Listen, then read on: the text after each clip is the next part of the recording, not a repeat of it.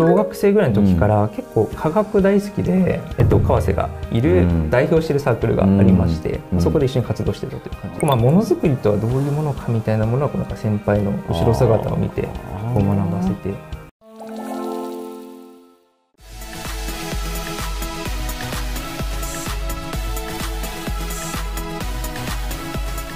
はい。皆さんこんにちはえ今日もですね本当に素敵なゲストにお越しいただいております、えー、フォトシンス取締役の熊谷さんです。ありがとうございます。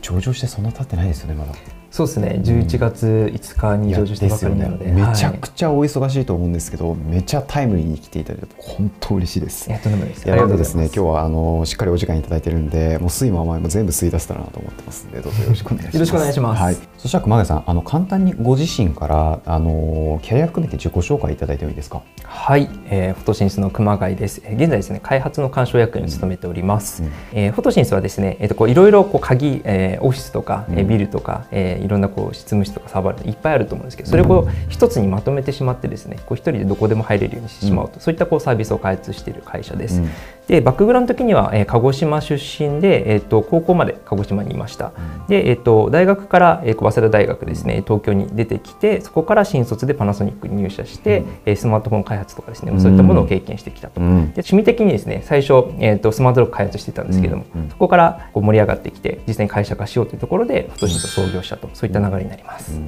ありがとうございます、はい、鹿児島の地で生まれ育ちはい、高校までいらっしゃったんですよね？あそうです。あご自身の性格に大きな影響を与えたこう幼少期から学生時代のイベントがいくつかあれば、うん、ぜひ伺えたらなと思ってまして、はい、小学生ぐらいの時から結構科学大好きで、物理学化学、うん、こうジャンル問わずですね小学生の時って物理やりましたっけ、はい、鹿児島に、うん、あの私立科学館っていう科学館があったんですね。でそこでこうプラネタリウムがあったりとか、はいはい、風光の振り子っていうのがあって、うん、地球が自転してますと、自転をする効果によってこう振り子が少しずつこうずれていくみたいな、うん、そういうのがあったりとかですね。こういろいろこう面白いものがいっぱいあったんですね、でそこにこうなんか毎週のように通ってる時期とかがあって、えー、で受付のお姉さん覚えられるみたいな、うん、そういう子供でしたね。本当は受付のお姉さんが好きで言ってたとかそれもあるかもしれない。あそれもあるかもしれない。幼心ですからね、はい、毎年こう科学の祭典っていうのがあってそこでこういろいろこう工作をしたりとか、うん、科学実験をするみたいなこうイベントがあるんですけど、はい、なんかそういうのもこう楽しみにしていて、はい、毎年行くみたいな、あ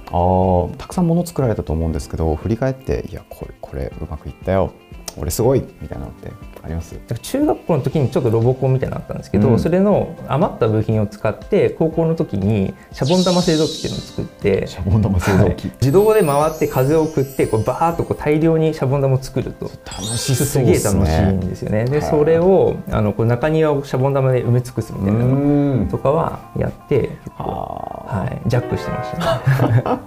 じゃあまあなんかもう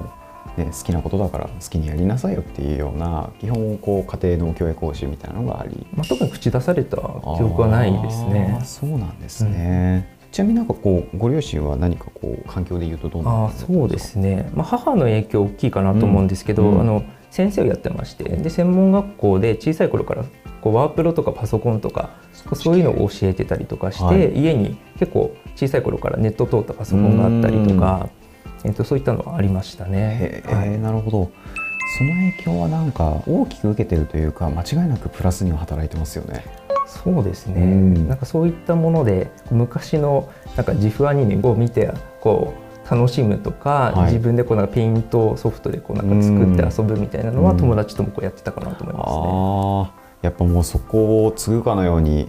早稲田大学行かれますが結局サイエンスに近いところですよねお勉強されてたこともあそうですね。こうロボット作りたいなっていうのがあって、うん、そういったこうえー、機構設計とそれだけではないこういろんなこう電気とか、うん、えー、こうソフトウェア使った制御とかで、うん、こう何かこうないものを作ってみたいなっていう、うん、そういった思いでやってました。ああロボコンも出られたんですか？は大学時代出てなくてですね、えっと、その時はこう別のこうサークル活動をこうやってた感じですね。別の？はい、音楽系とビジネスコンテストの運営みたいなものをやってました、はい、なんかちょっとそれは新たな一面ですね。そうですね。音楽は、うん、えっと、小さい頃から、まあ、下手な横好きですけどピアノやってたみたいなのがあって、うん、ビジネスコンテストはうちの会社の代表の川瀬にもつながるんですけれども、うん。はい、えっと、川瀬がいる、代表しているサークルがありまして、そこで一緒に活動してたという感じですね。あじゃあもうあの創業のきっかけはこの早稲田大学時代に多くは整っていたと。実はそうですね、えっとまあ、きっかけというかそこで川瀬と、あとあのもう一人あの副社長の渡辺っていうのがいるんですけれども、えっと、そこの3人は実はそこの,、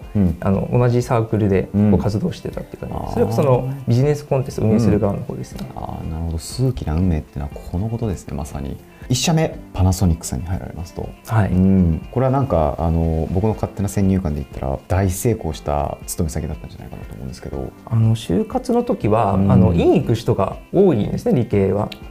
でこう修士行った方があの就活もこう有利だよみたいな話があったりするので、うん、結構周りもこう修士進もうかなっていう人が多かったんですね。うん、でその中でこう自分こういろいろこうやってみたいなっていう中の一つでこう就活をしていて。えっと、パナソニックの人事の方とこう面談していて、うん、あの学部卒ですけど大丈夫ですかみたいな話をしてこ全然大丈夫だよみたいな感じでこう入れていただいた感じですね。うん、あ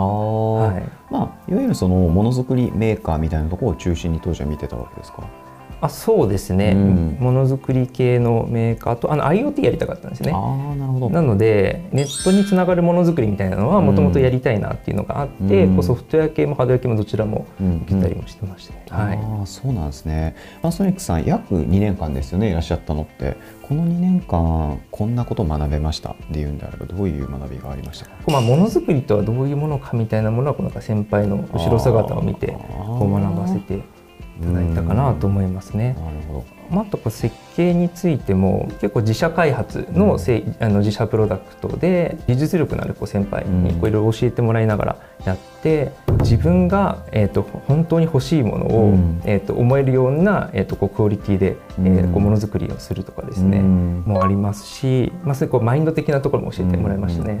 はい、結局こうもものづくりとはどういうものかと言われたら今の熊谷さんなんて答えうん、すごい難しい質問ですね。いやいやいやちょっと気になるじゃないですか、はい、なんか。えっと、こういったものを作りたいと思ってそれを実現するってことかなと思いますね。うん、僕の中でものはこうハードウェアだけではなくてもちろんソフトウェアもそうですし、こうコンテンツとか、うん、これもものづくりだと思うんですけれども、うん、こういったものをこういう目的で作りたいと思ってそれをこう実現するっていうのがものづくりなんじゃないかなと思います。ありがとうございます。一旦前編はここまでにさせていただいて後編の方ではちょっとあのフォトシンス社との,、まあその創業の経緯から仕事論的なところまでをぜひ伺えればなと思っておりますので、はい、引き続きよろしくお願いします。ありがとうございました。ありがとうございます。